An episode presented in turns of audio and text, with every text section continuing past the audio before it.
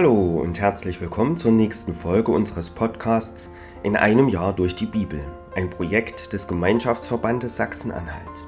Schön, dass Sie auch heute wieder mit dabei sind. Heute mal wieder ein paar allgemeine Infos zu unserem Podcast. Mich haben zuletzt einige Anfragen erreicht und es wurde gefragt, ob es mit dem Podcast im neuen Jahr weitergeht. Leider sieht es so aus, dass das nicht der Fall ist. Nach nun vier Jahren wird dieses Projekt, dieser Podcast nun allerhöchstwahrscheinlich zu Ende gehen. Das hat mit meinem Stellenwechsel zu tun. Ich habe in meinem neuen Arbeitsbereich jetzt nicht die Kapazität, dieses aufwendige Projekt weiterzuführen. Ich weiß, dass das viele, die jeden Tag die Beiträge hier im Podcast anhören, sehr bedauern. Ich selbst bedauere es auch, aber es lässt sich leider nicht ändern. Aber wir haben ja erstmal noch knapp zwei Monate Podcast vor uns. Heute ist nun Mittwoch, der 8. November. Wer hat bzw. hätte heute Geburtstag? Zum Beispiel der römische Kaiser Nerva. Er herrschte nur zwei Jahre als römischer Kaiser.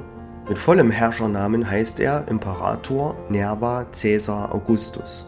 Er wurde am 8. November im Jahr 30 geboren. Was ist in der Geschichte an diesem Tag passiert? 8. November 1864. Bei der US-Präsidentschaftswahl wird Abraham Lincoln mit überwältigender Mehrheit wiedergewählt.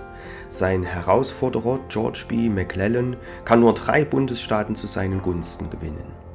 8. November 1892. Wieder ereignet sich bei einer US-Präsidentschaftswahl Historisches. Grover Cleveland gewinnt die Wahl, nachdem er vier Jahre zuvor abgewählt worden war. Er ist damit der einzige US-Präsident, der ein zweites Mal ins Weiße Haus einzieht. 8. November 1923. Es ereignet sich der Hitler-Ludendorff-Putsch.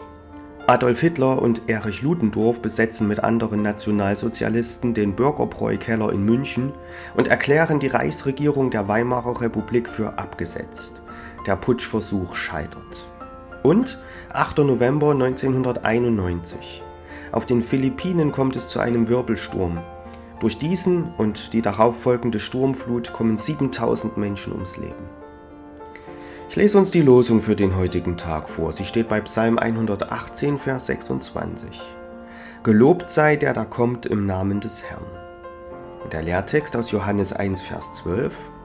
Wie viele ihn aber aufnahmen, denen gab er Macht, Gottes Kinder zu werden, denen, die an seinen Namen glauben. Nun wünsche ich Ihnen viel Freude mit den heutigen Beiträgen und einen gesegneten Tag.